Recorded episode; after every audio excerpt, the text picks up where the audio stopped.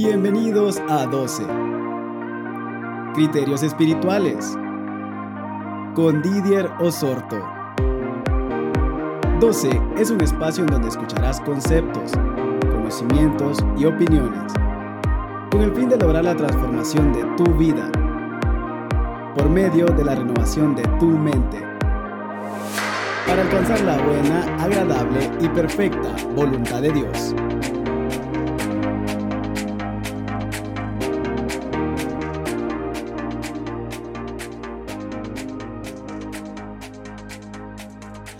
Hola y bienvenidos. Gracias por ser parte del episodio introductorio de este podcast. Antes que todo me presento, soy Didier Osorto, vivo en Tegucigalpa, Honduras.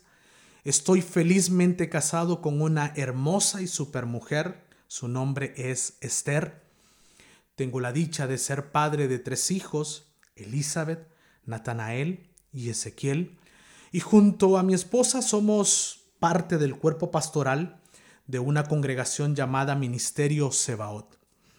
A través de los siguientes minutos trataré de contarles por qué este proyecto se llama 12, cuáles son sus objetivos, cómo surge este nombre, el cual está basado en cosas que realmente disfruto hacer. Primeramente, déjenme contarles que soy amante de la simbología bíblica. Considero que todo lo que está escrito en la Biblia tiene un significado, sea un nombre, una ciudad, un animal, una cosa, un utensilio y en este caso los números. Nada está puesto al azar. Creo que cuando estudiamos el origen de cada palabra podemos extraer, podemos descubrir una gran enseñanza profunda, pero sobre todo vigente para este tiempo. El número 12 en particular nos habla de la perfección del gobierno divino. Doce fueron las tribus de Israel, las cuales todos conocemos que eran los representantes del pueblo de Dios.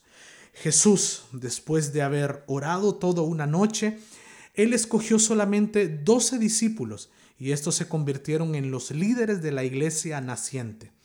En Apocalipsis encontramos a la Nueva Jerusalén, sede del gobierno celestial, lo cual nos muestra que existen doce puertas, doce fundamentos, doce apóstoles, doce piedras preciosas y doce perlas. Así que bíblicamente el número 12 nos habla de elección, de cercanía, de compañerismo.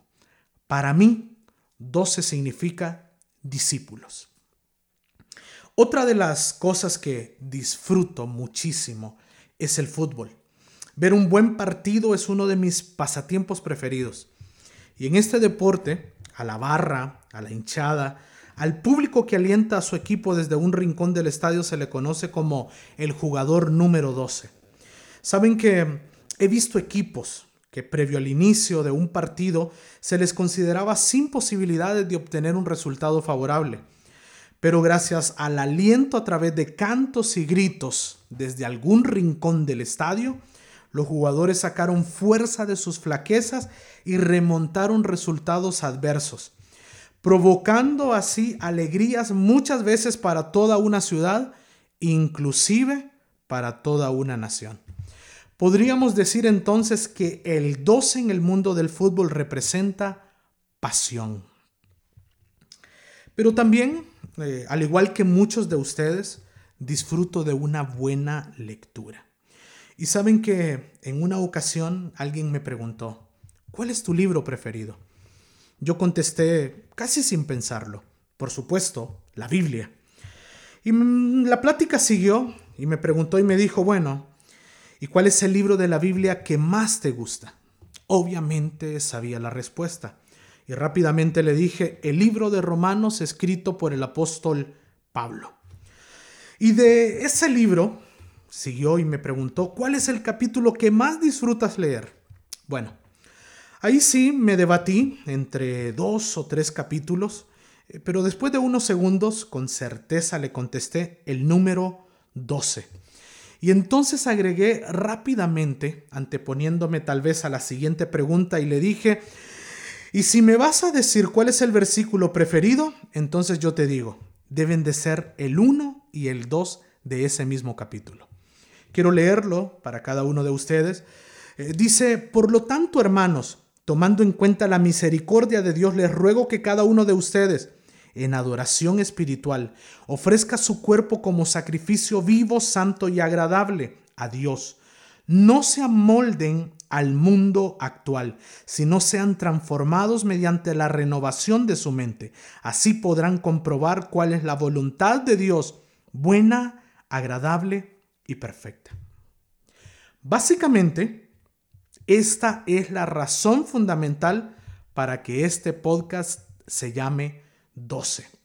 En este capítulo, Pablo habla a la iglesia de los deberes de un cristiano y da a conocer cuáles son los criterios espirituales para vivir una vida plena en Cristo.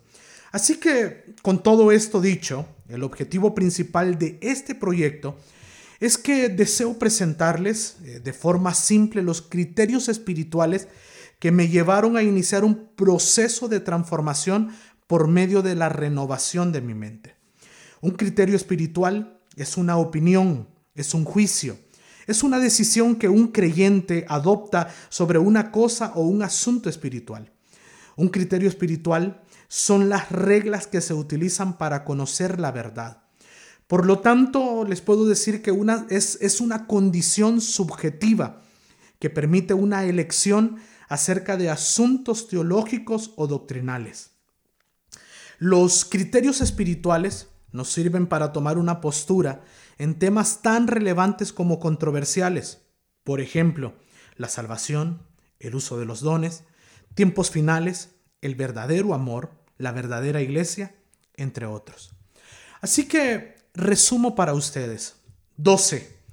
Es el número que representa los meses del año. Es el aliento del público en la cancha.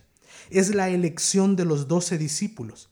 El capítulo 12 de Romanos que nos invita a la adoración, a no acomodarnos a este siglo, sino a transformarnos por medio de, la renovación de la mente para conocer y disfrutar de la buena, agradable y perfecta voluntad de Dios.